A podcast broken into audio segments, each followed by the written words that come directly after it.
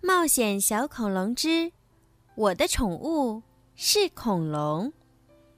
人物简介：尼基叔叔，双胞胎兄妹俩的叔叔，拥有一家宠物店，脾气温和，为人和善，细心的照顾着兄妹俩的起居，在危险来临时保护着兄妹俩和恐龙，正义感十足。托比，双胞胎里的哥哥。喜欢恐龙，读了很多有关恐龙的书，是一名小小恐龙专家，聪明机灵，总能想到办法帮大家解围，在冒险过程中引导照顾大家，是个称职稳重的哥哥。蒂娜，双胞胎里的妹妹，纯真善良，活泼可爱，喜欢一切小动物。也是因为他的坚持，布朗提才能和他们生活在一起。在冒险中，既耐心又细心，是大家最放心的后备军。布朗提，一只黄色的小恐龙，远看也许你会觉得它是一只大脚的腊肠狗，最爱的食物是布丁加薯条。来自遥远的恐龙时代，因为一次偶然掉进冰洞里被冰封，再睁开眼已经来到现代。他勇敢、善良、好奇心重、聪明伶俐，在危急时刻总是能够起到关键作用，是大家的活力素。福特斯，会飞的恐龙。和布朗提一起被冰封在洞里，最大的爱好就是睡觉和吃鱼，有着和庞大体型不符的憨厚可爱。看起来笨笨的他，却有一个关键性的隐藏技能，那就是穿越时空。卡哈肖教授，邪恶的教授，想要抓住恐龙，并将它们作为实验的对象。坏主意层出不穷，他在秘密实验室里总是造出破坏力极强的危险工具，是恐龙和兄妹俩的主要敌人之一。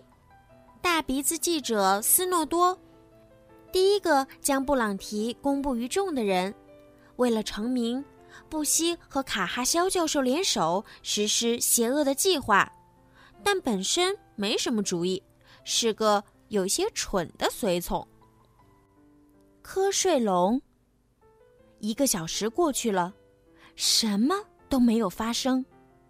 两个小时过去了，三个小时过去了。蒂娜、托比和尼基叔叔趴进睡袋里，慢慢的，三个人睡着了。太阳慢慢的升起来，布朗提一整夜都没有合眼，他一直站在那里。陪着自己的老朋友，却越来越伤心。福特斯丝毫没有动弹，看起来不会再醒来了。托比和蒂娜醒来了，伸了个大大的懒腰。很快，他们就明白为什么布朗提在哭了。这只会飞的恐龙静静地站在那里。暖气流已经将它身上的冰融化了，翅膀上也没有冰了。它的长嘴垂下来，看起来一点活着的气息都没有。蒂娜情不自禁地摸了摸它，它身上是温暖的。蒂娜激动地说：“托比拍手说，嗯，这不可能只是因为暖气流，这意味着它是活的。”布朗提突然想起了什么。福特斯的外婆就是一只爱打瞌睡的恐龙，也许它只是在睡觉。托比晃了晃福特斯的翅膀，然而福特斯还是没发出一点声音。福特斯，你这个鼻子强行着陆的恐龙，快醒醒！布朗提拼尽全力大喊道。这真的有用了。起初，飞龙睁开了一只眼睛，接着，慢慢的，他睁开了另一只眼睛。终于，他张开尖嘴，啊！他喊叫着向四处看看。不拉不拉碰！他说话还带着鼻音儿，看来是真的活过来了。布朗提开心的跳起舞来。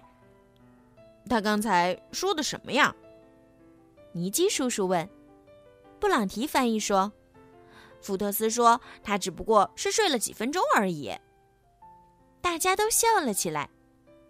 托比突然想到一个主意：“叔叔，你的朋友还有动物语言翻译器可以给福特斯用吗？”“嗯，我会问问他的。”那么接下来他们要把飞龙带到哪儿去呢？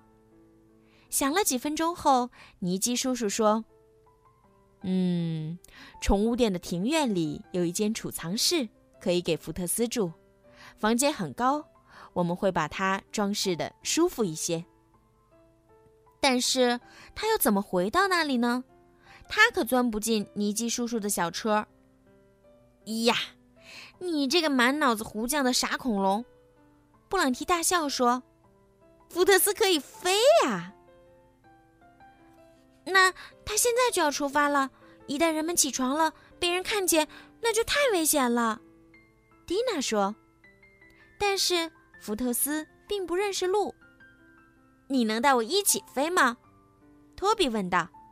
我和布朗提一起。布朗提确信福特斯可以做到。托比可以告诉福特斯怎么走。在空中，城市看起来就像一幅地图。但是托比知道怎么看地图。尼基叔叔可不同意，他觉得托比的建议太危险了。可布朗提和托比已经爬上了福特斯的背。福特斯舒展开巨大的翅膀，他跳了起来，乘着风，越飞越高。好啦，今天的连载故事《冒险小恐龙之》。我的宠物是恐龙，就讲到这儿了。接下来呀，小鱼姐姐每个星期都会继续给你们讲这个好听的故事，看一看蒂娜、托比还有他们的尼基叔叔，究竟跟可爱的小恐龙们会发生什么样有趣的故事呢？如果小朋友们迫不及待的想要提前收听的话呢，可以在荔枝 APP 里面。购买小鱼姐姐的粉丝会员哦，这样呢就可以提前收听到这么好听的故事啦。购买方式呢是更新荔枝到最新版本，打开小鱼姐姐的荔枝主页或任意一条声音，点击粉丝会员按钮，即可以购买小鱼姐姐的粉丝会员喽。粉丝会员呢可以佩戴小鱼姐姐的粉丝名牌。我给你们取了一个好听的名字，叫做“小鱼粉儿”。粉丝会员除了可以抢先听到连载故事之外呢，小鱼姐姐呀，每个月还会在粉丝会员当中抽取三名幸运的小朋友，送上小鱼姐姐的礼物哟！赶紧行动吧！好啦，宝贝们，晚安。